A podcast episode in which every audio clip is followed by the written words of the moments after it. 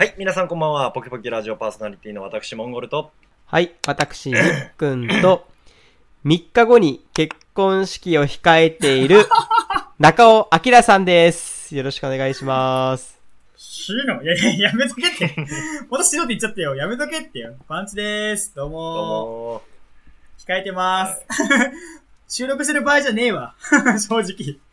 そねそれどころじゃねえわなんか。、この三日後ポですよねキポキラジオってあれですよね。このポキポキラジオを君たちが聞いてる頃には、もう私は結婚してるだろう、みたいな。そうあ、そうそうそうそう。結婚式終わってますよ。これが、うはいんこれが入ってあのるのやった時はもう。この手紙を見てる頃には、もう私はこの世にいないだろう、みたいな感じでしょ。死んで戻るやんけ。いや、ほんとそうですよ。ね。まあ、とお二人にもね、ちょっとはい来ていただくってとこで。は 東京ですよね。東京で東京です。多分私、パンチさんの結婚式に合わせて仕事辞めましたからね。バカ野郎。俺、俺を肯定するんじゃねえよ、お前。働かんかい。どんなやめ方？はい。まあ、ポキポキラジオお前だけ、仕事辞めるって。ポキポキ、ポキポキラジオ始めて、はいはい。初めてじゃないですか ?3 人集まるの。あー、いや、あ、そうあ、そう、ですけどね。三人やったとそなかったっけ？なかったですよ、今まで。あれ、そうでしたっけ？あれ、そうっけ？パンチさんの結婚式そっかだってが初めて3人集合ですよ。あ、そうやん。正月集まってからのポキポキあ、そうか、ですもんね。今年入って、そうか、そうか、そうね、そうね、そうだね。あ確かに。言われてみたらそうですね。はい。はいはいはい。個別にはあっとるもんね。だって、うんみっくん、言うた、俺言うた、わからんわからんみっくあ本名本名本名本名本名。あ、ごめんごめんごめんごめん。ごめんごめん。ごめん、ミックン、モンゴル、モンゴル、パンチ、パンチミックンはあったけど、確かにね、みんななかったよね、3人。はいそうなんですよね。うん。まあ、初めてということで、結婚式最中に収録でいや、いやもしようかなと。もうそれ僕も考えてましたよ、それ。やめんか、収録すんの。はい。ちょっと面白そうだけどね。はい。ただもう、親族にも、会社の人にも、はいバレてしまうっていうね、はいこのラジオのいや存在誰に、ほんと誰にも言ってないから、本当に。まあなんかね、かいつか、いつかはまあやりたいですよね、こう、うん3人で集まってね、はい収録もね。はいねえ、ちょっと結婚式バタバタしますから、時間がやっぱ取れないでしょうから、うんまた今度年末か年始にも、そうだ年末かなんかやりたいですよね。はいはい、やりたいですね。あちょうど100回記念ぐらいとか、時になんかやりたいですねいいで。3人集まって。うん。はい。ということで、今日のテーマは、じゃあ、パンチさんお願いします。ふれあいの広場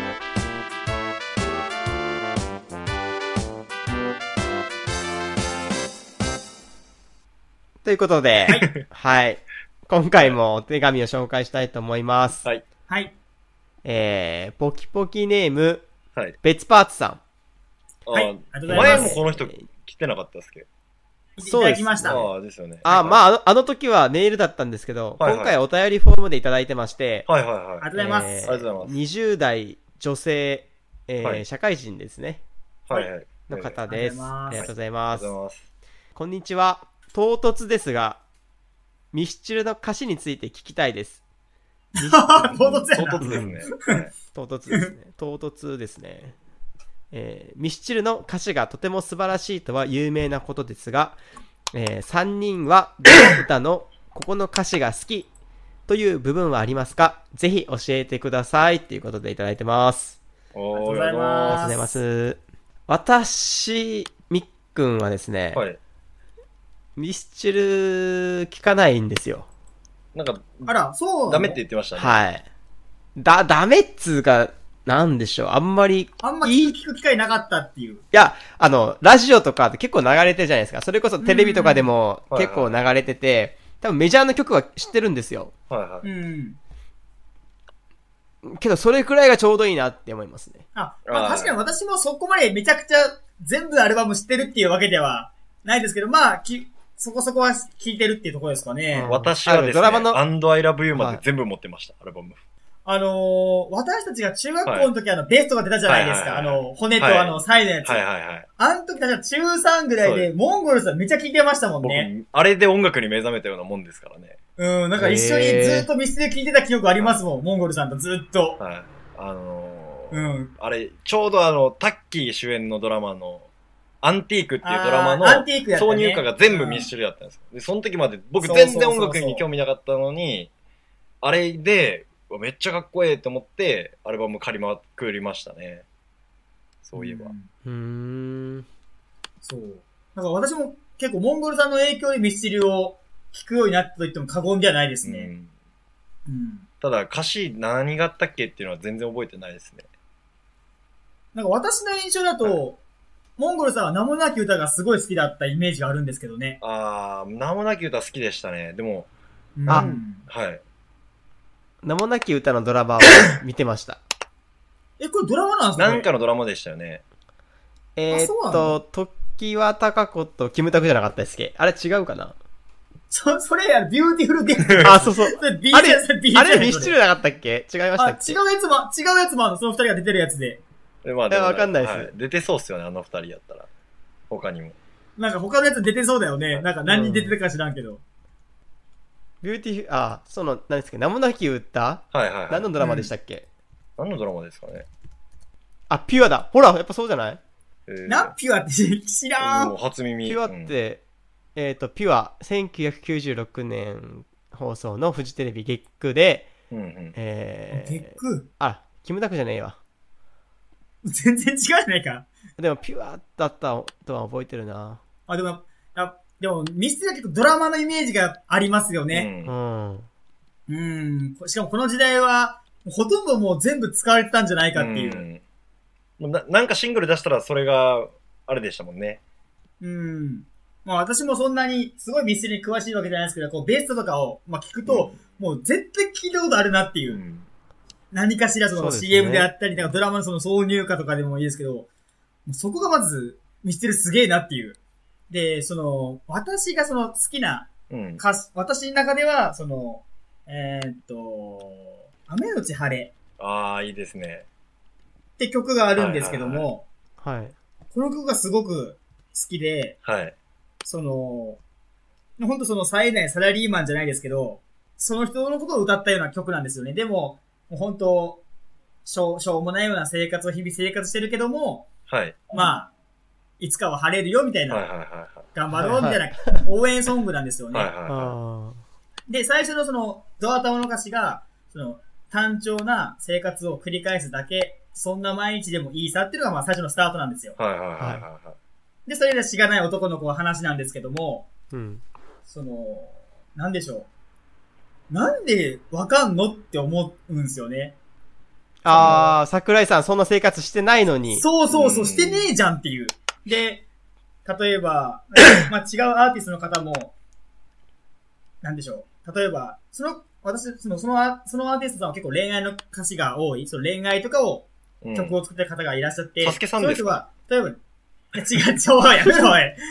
ディスんじゃねえよ、お前。放り込んでくんじゃないよ。いや、私もなんか、この流れ、サスケの流れかなと思いましたね。違う違う。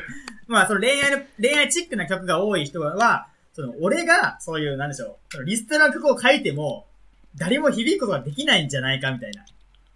うんうん。経験したことがないから。うん。はいはい。っていうので、そういう、まあ、自分の中から巻きか、自分の中から出てくる表現としては、そういう恋愛みたいな、そういうのが多いかなっていう話であったんですね。うん。でも先ほど言ったように、桜井さん多分、まあ、働かれた時期もあるかもしれないですけど、うん。なんでその気持ちがわかるのかっていうね。うん。そこがす、なんかすごいというか、で、共感してしまうわけじゃないですか、我々も。うんそう、普通に働いてる我々は共感するのを作るっていうのはすごいなと思いますね。そうですねで。その歌詞がすごくいいんですよ、ほんとその。どっからそのフレーズ持ってきてるんでしょうね。そうそうそうそうそだいうそう。大体経験からしか持ってこれないじゃないですか。そうそうそう。なんか、ただえ、なはただその、最近 NHK かなんかで、その、このミステリーに密着みたいなドキュメンタリーがあってたんですうね。はいはい。で、それを見たときは、うんその、あの、ギターの方がおっしゃってたのは、うんその、まあ、我々も言っちゃえば仕事うん。でやってると、バンドを。うん。だから、結構そのみんなからのイメージみたいな、その遊んでるじゃないけど、っうん。ていうふうに思われみたいな感じだけど、やっぱ毎、毎日同じ時間に事務所行って、ギターとかいろいろやって打ち合わせして、曲作ってみたいな、そういう、言っちゃえば、ある種サラリーマン的なところもやっぱあるらしいんですよね。うん。うん。だからそういうので、まあ、ある意味会社だよみたいな、もうここまで行くと。うん。常に自分を高めて、いい音楽を作んなきゃ、その首になるっていうか、うん。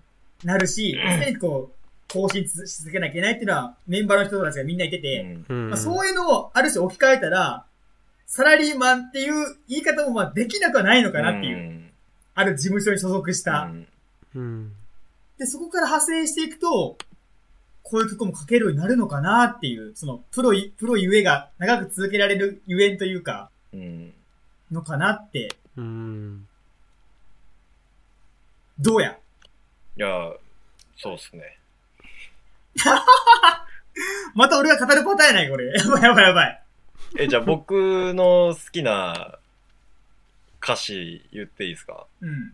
あの、僕ですね、あの、ミスチル、ミスチルですね、結構あの、まあ、バランスが取れてるというか、こう、メロディーもいいし、あそうそうそう。歌詞もいいし、メロディーもいいんで、まあ、ちょっと、好きな曲はいっぱいあるんですけど、じゃあ、こと歌詞に、で、語るならですね、私やっぱ、いつでもエミオが好きですね。